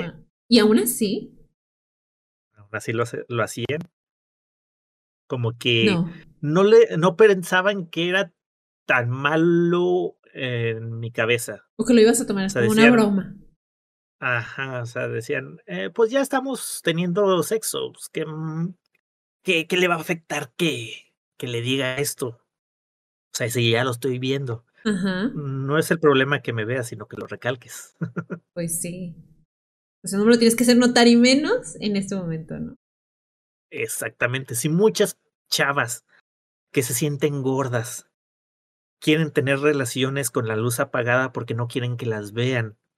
Obviamente, imagínate. Imagínate a uno que le digan, ay, parece que lo estoy haciendo con una chica a la vez. Y que te las agarren. O sea, Sí, me, sí, me imagino. Que eso todavía hacértelo notar. O sea, tal vez en ese momento tú lo estás tratando de olvidar y estás. No, ni siquiera estás pensando en eso y que te lo, ajá. te lo recuerdan es como. ¿Por qué? Eh, pues mira, también eh, esto de la, de la obesidad, eh, como dices, es que no sabía que también las, los hombres lo, lo tienen o, o, o les pasa de que se sienten inseguros con su físico. Eh, lo digo desde mi punto de vista como hombre. Sí. Porque podrás decirme, es que si vieras cómo somos las mujeres, pues, ok, eh, no lo sé, porque yo lo estoy viviendo desde mi punto de vista como hombre. Ujú. Eh, hablándolo con las mujeres, como hombre, han sido más comprensivas. O sea, el que les digo es que como mi físico, esto, las, lo que me han dicho las mujeres es que hace ejercicio, es que hace esto, o sea, como que lo enfocan en un punto en que digan, esfuerzo. Como darte unas soluciones, ¿no? Como que yo, yo haría esto. pero en el mundo de los hombres es muy distinto. Me imagino. Entre hombres somos unos ojetes, pero ojetes, ojetes. O sea, si yo, como una vez eh, lo platicamos eh, tú y yo, o sea, los hombres somos una mierda entre los... O sea, hablarlo con una mujer es más fácil que hablarlo con un hombre. O sea, como decías de hablar los sentimientos, es más difícil hablarlo que si se lo cuentas a un hombre. Porque si dices, ay, es que me siento deprimida, ah, pinche joto, no manches, es que esto, es que aquello. Que no eres macho o así, ¿no? Así te atacan. Y por ejemplo, hablar sobre que te sientes mal por la obesidad. No, hombre. ¿A poco gorda? No, hombre. Ah, no seas marica, güey. Pues ponte a hacer ejercicio y se te quita esas lojitas. Ay, no. O, o, o te gusta hacer chichoncita. Y, o sea, Mm. cosas así es lo que ves día y día como hombre. Por eso te da pánico hablarlo con un compa. Porque, Pues te vas a sentir todavía más más fácil. juzgado.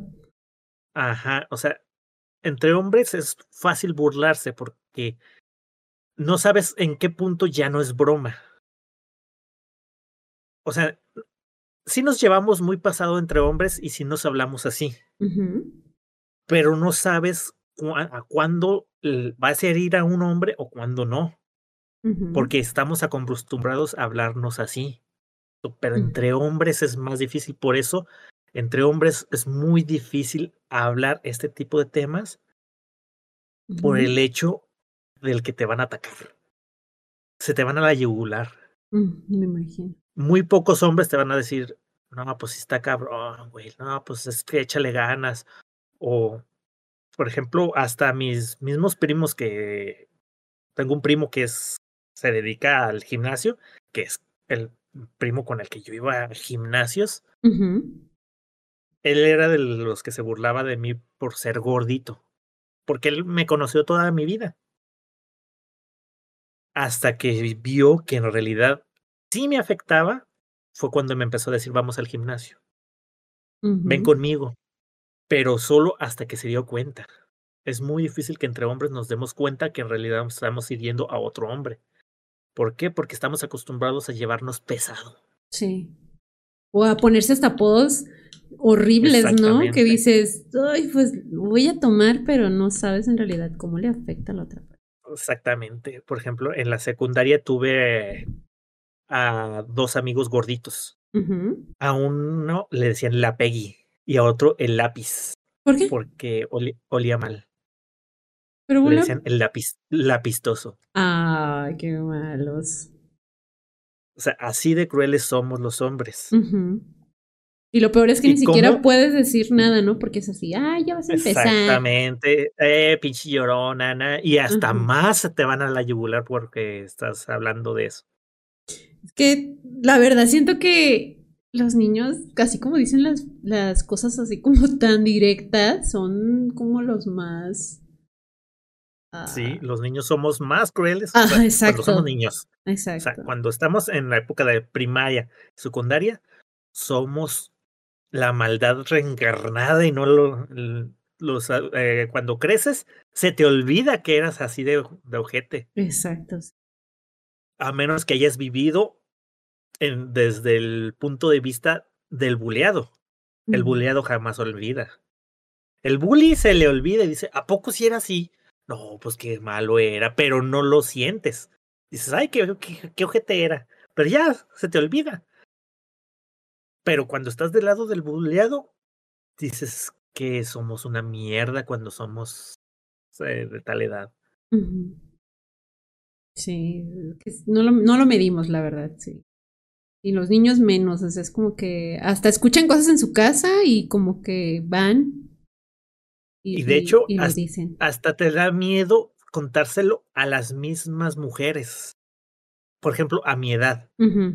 A mi edad da pánico contárselo a las mujeres por el de que te vean débil, Ok. por el que te digan, es que eres un llorón, es que no eres un macho alfa. O sea, porque, por ejemplo, si fulanita te gusta y le cuentas esto, va a decir que mm, no soy apto para para material reproductivo con este güey, adiós. Es un debilucho. Y sí, o sea, viéndolo por el lado instintivo, Sí. las mujeres sí hacen eso, muchas mujeres. Ven a un hombre que muestra sus debilidades, dicen, este no es material reproductivo, instintivamente lo rechazan. Sí, Por eso imagino. también tenemos pánico a mostrarse, mostrarnos como somos ante las mujeres. Por ese mismo rollo, porque instintivamente los hombres deben demostrar eh, virilidad, deben demostrar fortaleza, seguridad. Y si se muestran débiles, es que es el enfermo de la manada, O el el de eslabón débil, ¿no? Así como de. el ay, eslabón débil. Sentimentalista. Ajá, exactamente. Y uno, por ejemplo, cuando tiene miedo de decirle a la chava que le gusta, es que a mí me pasaba esto, tienes Mm. miedo porque vas a des- va- eh, de que diga, ah, no, ya, ¿sabes qué? No me gustas. Me imagino. Te da miedo. Pero pues, no Pero- sé, como que siento que si no lo dice uno, pues nunca va a salir de ese. No, y aparte, pues es feo, ¿no? Porque es como estarte guardando cosas que quisieras hablar y, y sientes que vas a ser juzgado solamente. Sea, como que dices, el día que lo hable, en vez de ayudarme, me voy a sentir peor. Es- Que sí es muy difícil. Sí, me imagino que por eso para tantos hombres es tan difícil hablar de sus sentimientos. Que no les dan la oportunidad y, y no son escuchados. O sea, es como que. Ay, Y no nos damos la oportunidad. Ah, bueno, también. Como que hasta unos mismos se cierran, ¿no? Así es. Mejor no lo digo. Mejor me lo guardo. Exactamente. Por eso el llorar frente a una mujer, hijo de su madre, se siente feo. Pero yo creo que es lo más como sano. O sea, realmente creo que Pues, te realmente te, quiera, o, o sea, realmente te quiera comprender, lo va a entender. Te Y, y- Te diré, te- tengo una anécdota que me marcó y eso fue hace poco, hace unos años. ¿Qué pasó? Eh, yo tuve una novia que ya te había platicado de ella. Ujú, Y, o sea, el vato pues la engañó cuando estaba embarazada, la echaba la manda a la fregada. Empezamos a salir cuando ya nació la bebé. Yo me encargué de la bebé, todo el rollo. Cuestión que esta chava me mandó a la fregada por volver con el papá de la niña. Dije, ok. Pero el güey era un agresivo, la golpeaba, le... mal pedo. O sea, había mucha violencia con ella. Ajá. Y un día hizo que me arrepentiera de, de querer ayudarla. ¿Por qué? ¿Qué hizo? Y de, y, o sea, yo tengo mucho los valores de que los golpes son, eh, o sea, el último recurso, pues. Y menos eh, ponerme de bruto a golpearme frente a una mujer. Un día me llama asustada. Me dice, oye, necesito que vengas por mí. Estoy en, en, en el Parque Rojo. Este güey eh, está muy agresivo, pues, me está buscando. eh, estoy escondida en el Parque Rojo. Ven, por favor, ya era de noche. Yo tenía mi carro. Y dije, va, voy por ti. Vestido, o sea, estaba en pijama. Salí. Y como me voy estacionando donde estaba en el Parque Rojo, y ahí estaba el güey con ella. Y yo de, "Mm, ya valió. Me estacioné. Bajé la ventanilla y se acerca el güey. El güey nunca me había visto físicamente. Sabía de mí porque por ella. Sí. Y luego, ah, tú eres fulanito. Ujú. Y luego, bájate, cabrón. Carro, que te bajes. Pero quién sabe qué, bla, bla, bla, bla, bla, bla. Y yo nada más me le quedaba viendo y la volteaba a ver y ella así toda paniqueada, o sea, los ojos asustada. Y me dice, así como con, con los ojos, así como que vete, vete, vete. Y yo así, no, le, le hacía señas así como que vente. Y me dolió el ver la cara de no me voy a mover de aquí, tú vete. O sea, prefería que tú, aparte de haberle ido a ayudar, que te fueras. Exactamente. Y me fui y como, como hombre me sentí, mm, ¿cómo se dice? En mi ego de hombre, como digámosle. Me sentí como un cobarde, como si hubiera corrido de él, cuando en realidad ella me estaba diciendo vete. Exacto. Ante sus ojos me quedé como un cobarde que huyó cuando me estaba diciendo que nos partieron más la madre. Pero yo por no hacer pleito enfrente de ella y que me estaba viendo con cara de asustada de vete ya, Sí. me quedé con ese rencor de aún siento el coraje de que me vieran así ella y que Como tú dar a torcer el bracito, ¿no? Ajá. Me daban ganas de partirle la madre a ese güey. Ujú. porque también o sea ella tenía eh, 25 años 24 Ajá. yo tenía 30 creo. 30 31 años. Ok. y el chavo tenía un año menor que ella o sea estaba chavito el güey. O sea Sí, o sea, tú decías, este chamaco fácil me lo agarro, ¿no? Ajá. Pero me pudo más la moral de no ser un bruto frente a ella que después me arrepentí y me sentí tan mal de, o sea, como que me hirió en mi ego de que este güey de seguro, eh, ves, yo te convengo más, es que eh, yo sí soy un hombre y mira, él, él, él huyó de mí y, hoy sí, eres un gran hombre, bla, bla, bla. O sea, mi, por mi cabeza pasaron mil cosas que pudieran haber platicado entre ellos, porque di varias vueltas, dije, si veo que le está haciendo algo, me voy a bajar y veía que se abrazaban y todo eso. Y cuando vi que se abrazaban, me entró un pinche coraje. No que dije, ok, no manches. O sea, me hablas porque. Y ahora ya estás bien aquí. Ay, no. Ay, la bloqueé. Oye, qué coraje. Es como si todavía casi, casi se burlara de tu cara, ¿no? Así es, así es. Yo mostrarme así de débil frente a ella y que pasara eso, pero en que, mm, o sea, como que me hizo sentirme que no debo de hacerlo. Pues no, o sea, por hazlo. Personas así, eh, es que ese es el pedo. Que, hazlo. Ah. Oh. es que como cuando alguien te rompe el corazón, ¿no? Que dices, ay, güey, terminé esta relación, ya no voy a poder amar a nadie igual como esa persona. Ajá. Y te cierras y dices, es que en realidad no fue la persona, fuiste tú realmente amando a esa persona lo que te hizo sentir así. O sea, si te hizo sentir como todo ese amor que podías dar, ¿no? Y no por eso te vas a cerrar a que tal vez después llegue otra persona que sí va a valer la pena y va a poder, este, pues darte la oportunidad de que seas tú. Por eso te digo, no dejes de hacerlo. O sea, si es algo que es tuyo y tú puedes expresar, hazlo, no te cierres. Porque qué tal que después tenga una persona que sí te hubiera aceptado así tal cual, abriéndote, sacando tus sentimientos, y tú eres bien cerrado, pues esa persona va a decir, no manches, es que ni siquiera me habla conmigo, ni siquiera me expresa lo que siente, ni siquiera me dice cómo se siente, no sé qué pedo por su cabeza, o sea, y, puede ser hasta frustrante. Ahí te va, es que también es eh, culpa de ambos. Uno por cerrarse y otro por mujeres que hacen que uno se cierre.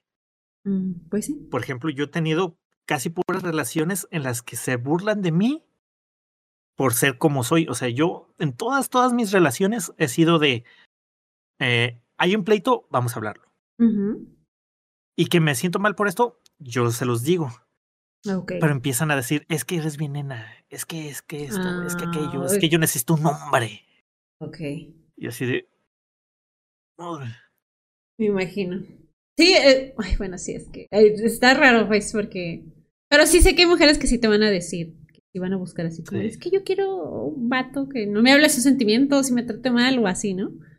Ah, pero te digo, pero pues tú nunca sabes, tal vez en tu siguiente relación va a ser diferente. Por eso te digo, creo que el también el ser tú entrando a relaciones es mucho mejor que tener que fingir ser otra persona para poder acoplarte a esa nueva persona. Porque entonces va a llegar un momento en el que ya no vas a poder sostener eso a ti te va a costar, tú tal vez vas a querer eh, comunicarlo y vas a decir, no, mejor no lo hago, por estas otras malas experiencias. Así es. Bueno, ya para finalizar, ahora sí, te voy a hacer unas preguntas que normalmente les hago a, en el podcast de los invitados para conocerlos todavía un poquito más. Y una de estas preguntas es, ¿cuál ha sido el día, o sea, el de los últimos días más felices que has tenido hasta ahora? tú recuerdas así que estabas completamente muy feliz. Tengo dos días muy felices. A ver. Y fueron con esta chava que te platicaba que era mamá soltera. Fue una frase muy estúpida que, que, o sea, que muchos dicen es una frase muy estúpida, pero ninguna chava me lo dijo así. un día fui a visitarla antes de ser eh, pareja, pues, porque yo iba muy seguido a su casa para convivir con la bebé y convivir con ella. O sea, éramos muy buenos amigos.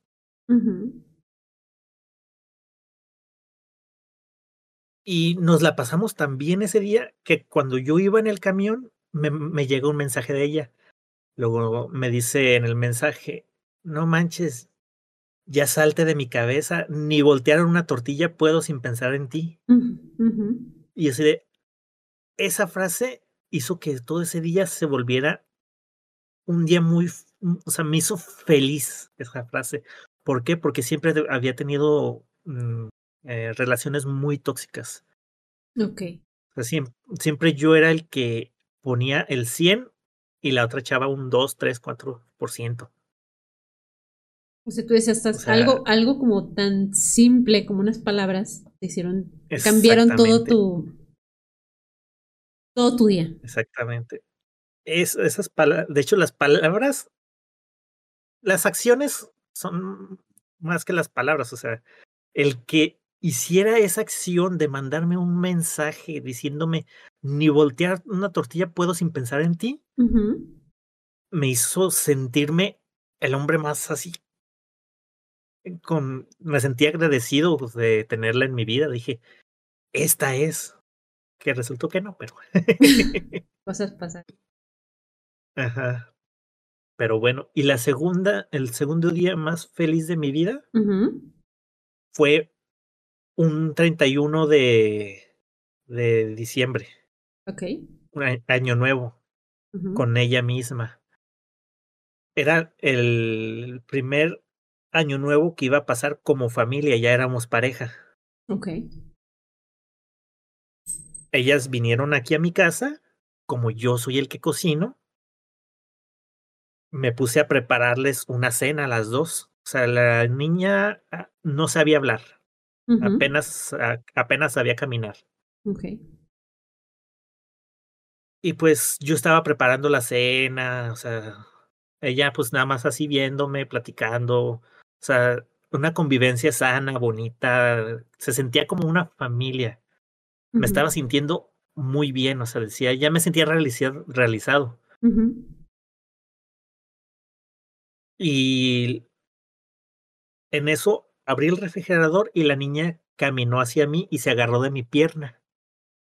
Y me volteé a ver y me dice, papá. Hijo de su madre. Ay, güey, me acuerdo y quiero llorar. me imagino. que el que me dijera esas palabras una niña no era de mi sangre y que me dijera papá, o sea, que me considerara su papá, porque ella nunca le dijo, es tu papá. Ah, ok, ya entiendo. O sea, ella nunca le decía, es tu papá. Ella se lo decía, di mamá. Ay, mamá, mamá, mamá, qué qué. Pero que se agarrara y ella no le dijo nada. O sea, estábamos platicando ella y yo, llegó, se agarró de mi pierna y me dijo, papá. nada más vi la cara de esta chava que se estaba queriendo reír porque me estaba viendo que estaba llorando. Ok. O sea, yo sentí así como que, hijo de su madre, o sea, fue pues el día más así, más chido de mi vida. Bueno, los días. Literalmente es. Esos dos días fueron los más felices de mi vida. Lamentablemente fueron con la persona equivocada. Sí ella no, no, no siguió esa relación. Exactamente. Y la siguiente pregunta es, ¿qué consejo o experiencia te cambió en cierta manera tu forma de ver la vida? Mi padre, mi padre y mi madre. ¿Cuál fue? Un consejo que me dieron. Como te contaba, siempre fui bulleado y yo tenía mucho rencor ante la vida, o sea, literalmente me quería morir en esas épocas. Yo le decía a mis papás que me quería morir. Y mi madre llorando más me decía en que, o sea, que pues que todo es, todo tiene su porqué, bla, bla, bla. Pero eh, yo le deseaba la muerte a todos, o sea, yo decía que se muera todo el mundo. Y como que eso le caló a mis padres y me dijo, mi hijo, nunca le hagas a alguien lo que no te gusta que te hagan. Y eso, puff, me hizo, me explotó el cerebro, o sea, como que lo capté literal. O sea, dije, ok, no me gusta que me hagan esto, no quiero, se los voy a hacer a las demás personas. Y literalmente desde ahí, y eso fue en la secundaria, creo o la primaria, sí, creo que fue en la primaria. Fue mi, mi, mi frase de la vida, o sea, no hagas lo que no te gusta que te hagan. O sea, yo trataba de, aunque sí muchas veces fui una mala persona, pero porque no pensaba bien las cosas, por inmadurez, por cualquier X cosa, motivo o razón. Pero en muchas ocasiones, siempre cuando iba a hacer algo malo, decía, ok, no hagas algo que no quieres que te hagan a ti. Por eso, nunca en mi vida he puesto el cuerno. Porque no quiero que me lo hagan. Y sé lo feo que se siente que te pongan el cuerno. Exacto. Así que no quiero que esa persona sufra lo que yo sufrí. Y que no, no quiero que esa persona sufra por mi culpa. Así que esa frase es lo que más me marcó. Sí, que me imagino que hasta la fecha. no te hagas que... Digo, hasta la fecha lo sigues como. Lo se lo tienes presente en tu vida. Así es. Aunque no, no siempre lo, lo, lo, cumplí, pero. Pero trata, sí. bueno, la siguiente pregunta ya es un poquito más triste. Eh, es ¿cuál ha sido el último día que tú recuerdes que muy triste? El último día que me sentí muy triste. El día que eh, que una de mis exnovias, que yo quería casarme con ella, me enteré que me engañó como con cinco o seis güeyes. Fue así devastador, así gacho, porque yo la amaba, o sea, yo daba todo por ella, o sea, yo me desvivía. O sea,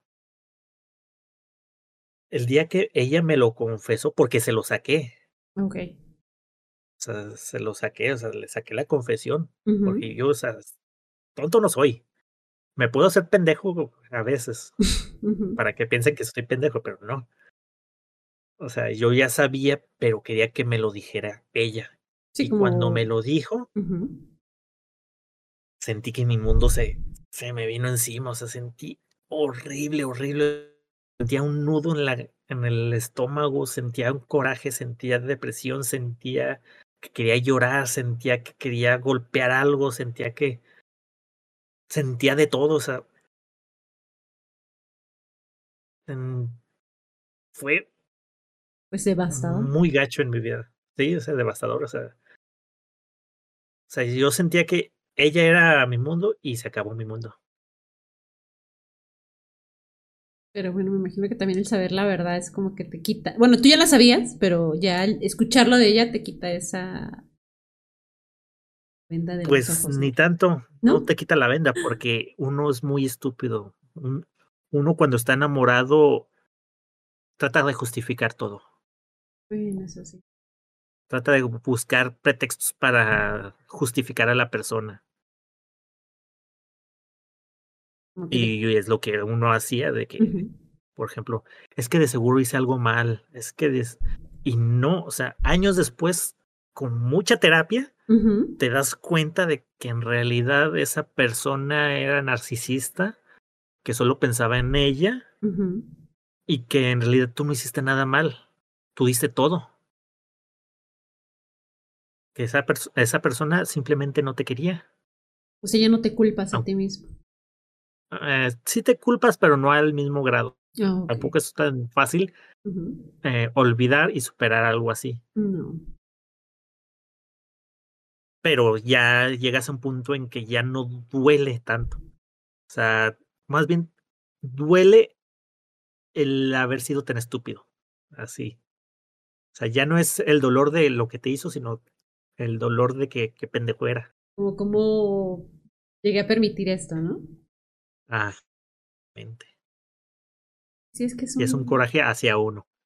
Es algo difícil porque, pues no lo olvidas, como tú dices, aprendes a, a sobrellevarlo, ¿no? Pues tomar el aprendizaje de, de eso, pues para ti, más que nada. Y eso te ayuda a ver tus relaciones futuras. Exacto. no, no sabes escoger bien de todos modos, pero te cuidas un poquito más. Ya ves ciertas cosas o qué cosas no puedes, ya no vas a permitir. exactamente. Como poner tus Así es. Y otra de las, la penúltima pregunta es, ¿qué le dirías a Licayos del pasado? El que tú quieras. Puede ser de pequeñito, puede ser de adolescente. Nos pagan por jugar videojuegos. Literalmente es. Nos pagan por jugar videojuegos. Cuando tengas tal edad, vas a poder jugar videojuegos y que te paguen. Disfrutarlo. Eso me diría, eso me diría a mí mismo. lo logramos. Bueno, todavía no lo logro, pero. Pero estás haciéndolo y. Estamos en, estamos en ello. Cosa que en esas épocas era solo un sueño de que te pagaran, por ejemplo, en los noventas, que te pagaran por jugar videojuegos. No, hombre, qué fregados. En esas épocas, si jugabas videojuegos, eras un pendejo. Eres un ñoño eras un ñoño, o sea, eras motivo, motivo de burla, y ahora no, ahora, ¿a poco juegas? Oh, no manches, qué chido, que quién se Yo también juego. Exacto. Y sí, sí es cierto, tienes razón. Ya le puedes. Que, que sí te animaste a, a seguir ese sueño. Y que ya no se van a burlar de ti por jugar, que ahora hasta te van a admirar por jugar videojuegos y que te paguen. Hasta ellos mismos te van a pagar. Eh, hasta los que se burlaban te pagan. te ven. Escondidas, pero te ven. Sí. Y ya por último, ¿qué consejo le darías a todas las personas que estuvieran pasando por algo similar a lo que tú estás pasando o pasaste? pues que sí está. Es que es cada, cada cabeza es un mundo, o sea, bien podría decirle, guárdenselo, no se lo guarden. O sea, no podría dar un consejo en concreto porque en realidad lo que a mí me funciona a otros puede que les, les perjudique más. A mí me sirvió el habértelo contado, porque sí me hizo sentir un poco un poquito más. De hecho, el haberte contado esto de lo de la niña hasta casi lloro. me lo aguanté, estuve a punto de saltar el llanto, pero dije, no, cuéntatelo. Pero está bien, es, es que hablar las cosas es sanador. Sí. O sea, como, más bien haz lo que sientas que te sirva más a ti. Si sientes que hablarlo te sirve, pues, si sientes que guardártelo es lo mejor para ti, pues va. Pero que sientas que en realidad te está haciendo un bien. Si te está haciendo mal, entonces no. También, porque muchas veces está, si no estás preparado y pero te ayuda a no hablarlo. y pues lo cuentas, eh, si no estás preparado, lo cuentas, eh, sale peor. Mm, sí, también. Porque te sientes mal de haberlo contado de ahí, porque lo dije, y es que esto. Exacto, pues tienes razón en eso. Muy bien, pues muchísimas gracias, Licayas. Espero te hayas sentido cómodo en esta plática. Ya me dijiste que sí te ayudó, que el hablarlo no fue fácil, pero ¿no?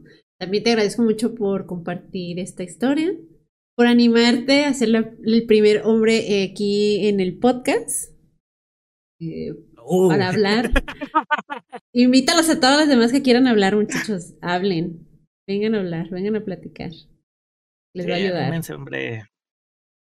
Todos tenemos, todos tenemos algo que decir. Muchas personas a veces dicen, es que yo no sé, no tengo nada importante que contar. Créanme que sí. Todos tenemos. Por lo menos yo no se va a burlar de ustedes. no, para nada. Para nada. Yo los voy a escuchar.